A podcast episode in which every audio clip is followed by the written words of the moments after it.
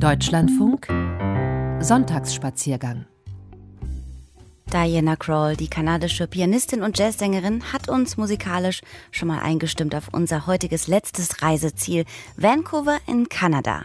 Ein Land, das bei uns Europäern ja oft als Beispiel für gelungene Integration und harmonisches Miteinander gilt. Es gibt aber auch ein dunkles Kapitel der kanadischen Geschichte. 2021 wurden Massengräber auf dem Gelände der ehemaligen Residential Schools gefunden, Internaten, in denen indigene Kinder zur westlichen Kultur umerzogen werden sollten. Marlene Thiele war im Indigenous Peoples Day, also dem Feiertag indigener Kulturen in Vancouver und hat mit einigen First Nations über ihre Kultur und über Kanada geredet. Mit meiner Ankunft in Vancouver bin ich eigentlich schon mittendrin, in der schwierigen Vergangenheit und Gegenwart von Kanada.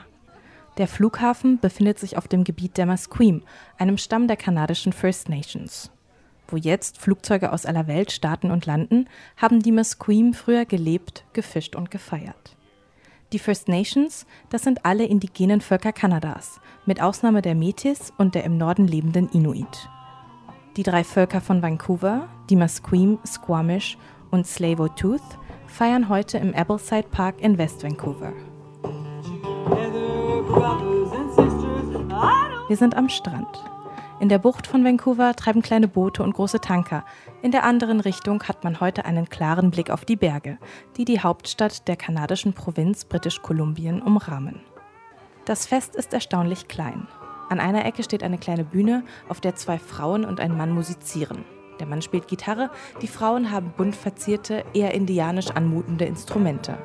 Eine Trommel und eine Rassel.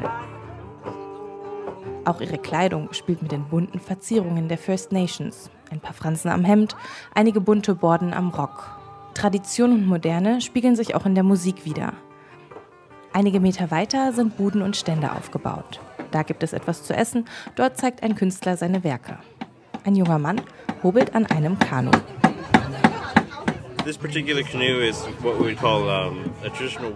Das ist ein sogenanntes traditionelles Arbeitskanu, das aus einem einzigen Stück Holz geschnitzt wird. Wir verwenden rotes Zedernholz. Das ist sehr schön und wertvoll und außerdem viel leichter als die meisten anderen Hölzer aus British Columbia. Kevin Darson ist schon gut mit seiner Arbeit vorangekommen. Die Form ist klar erkennbar. Ich habe letztes Jahr damit angefangen. Dann musste es etwa ein Jahr trocknen. Ein guter Schnitzer würde für so ein Kanu vielleicht drei bis vier Tage brauchen. Ich bräuchte etwa eine Woche, wenn ich nur daran arbeiten würde. Vor etwa einer Stunde ist eine Regatta mit fertigen, bunt bemalten Kanus gestartet. Das habe ich verpasst. Ebenso wie der siebenjährige Didi und seine Mutter. Er trägt's mit Fassung. Wir wollten die First Nations unterstützen, weil heute ja der Tag der First Nations ist. Und wir dachten, wir könnten Kanu fahren. Wir wollten etwas über die indigenen Kulturen lernen. Hier gibt es ja auch viele verschiedene Aktivitäten für Kinder. Wir haben zum Beispiel gewebt, haben beim Schnitzen zugesehen. Also wir sind gekommen, um viel zu lernen. Dass First Nations mitten in Vancouver ihre Kunst zeigen, ist eine Ausnahme. Den National Aboriginal Day gibt es seit 1996, um die Kulturen und Beiträge der indigenen Völker zu würdigen und zu feiern. Ich treffe Audrey Siegel, eine Musqueam, Künstlerin und Aktivistin. Auf dem Indigenous Peoples Day verkauft sie unter anderem bedruckte T-Shirts. Zu sehen ist ein Raubvogelkopf in der Silhouette eines Blitzes. Der Donnervogel ist eines unserer mächtigsten übernatürlichen Wesen. Er trägt die Blitze als leuchtende Schlangen unter seinen Flügeln.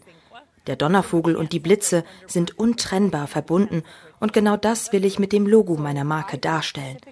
Für mich ist es auch eine Widmung an meine verstorbene Mutter und Schwester, ebenso wie eine Erinnerung daran, wie viel Macht wir indigenen Frauen haben.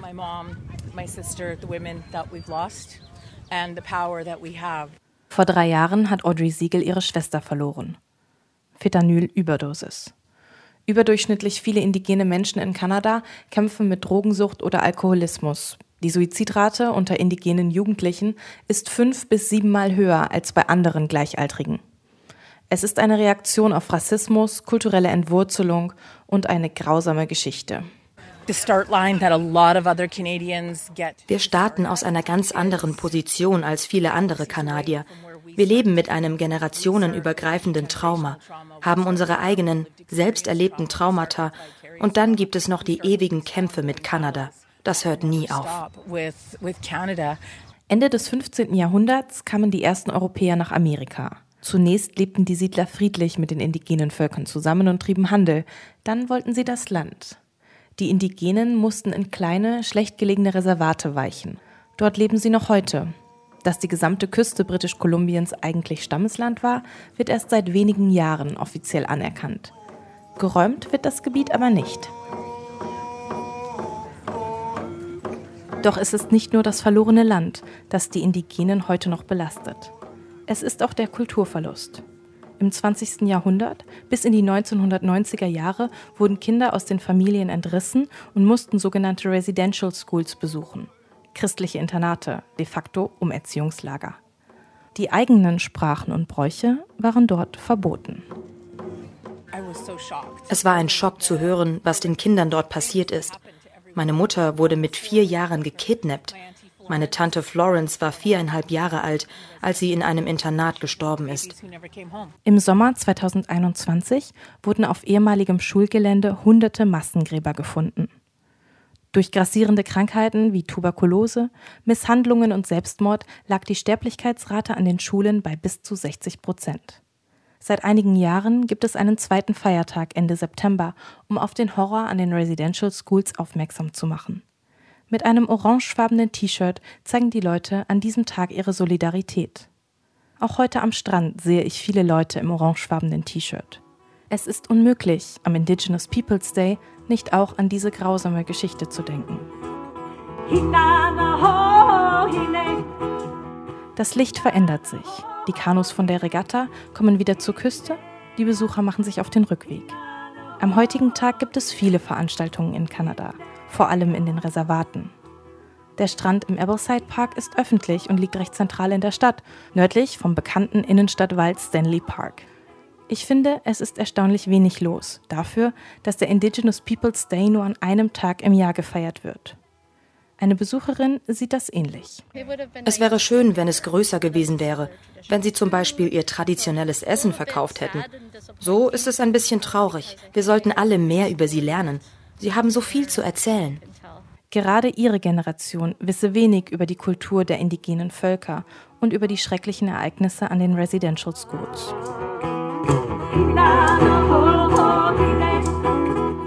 Nur langsam kommen die Geschichten ans Tageslicht. Und nur langsam verändert sich der Umgang mit den indigenen Kulturen hier in Kanada.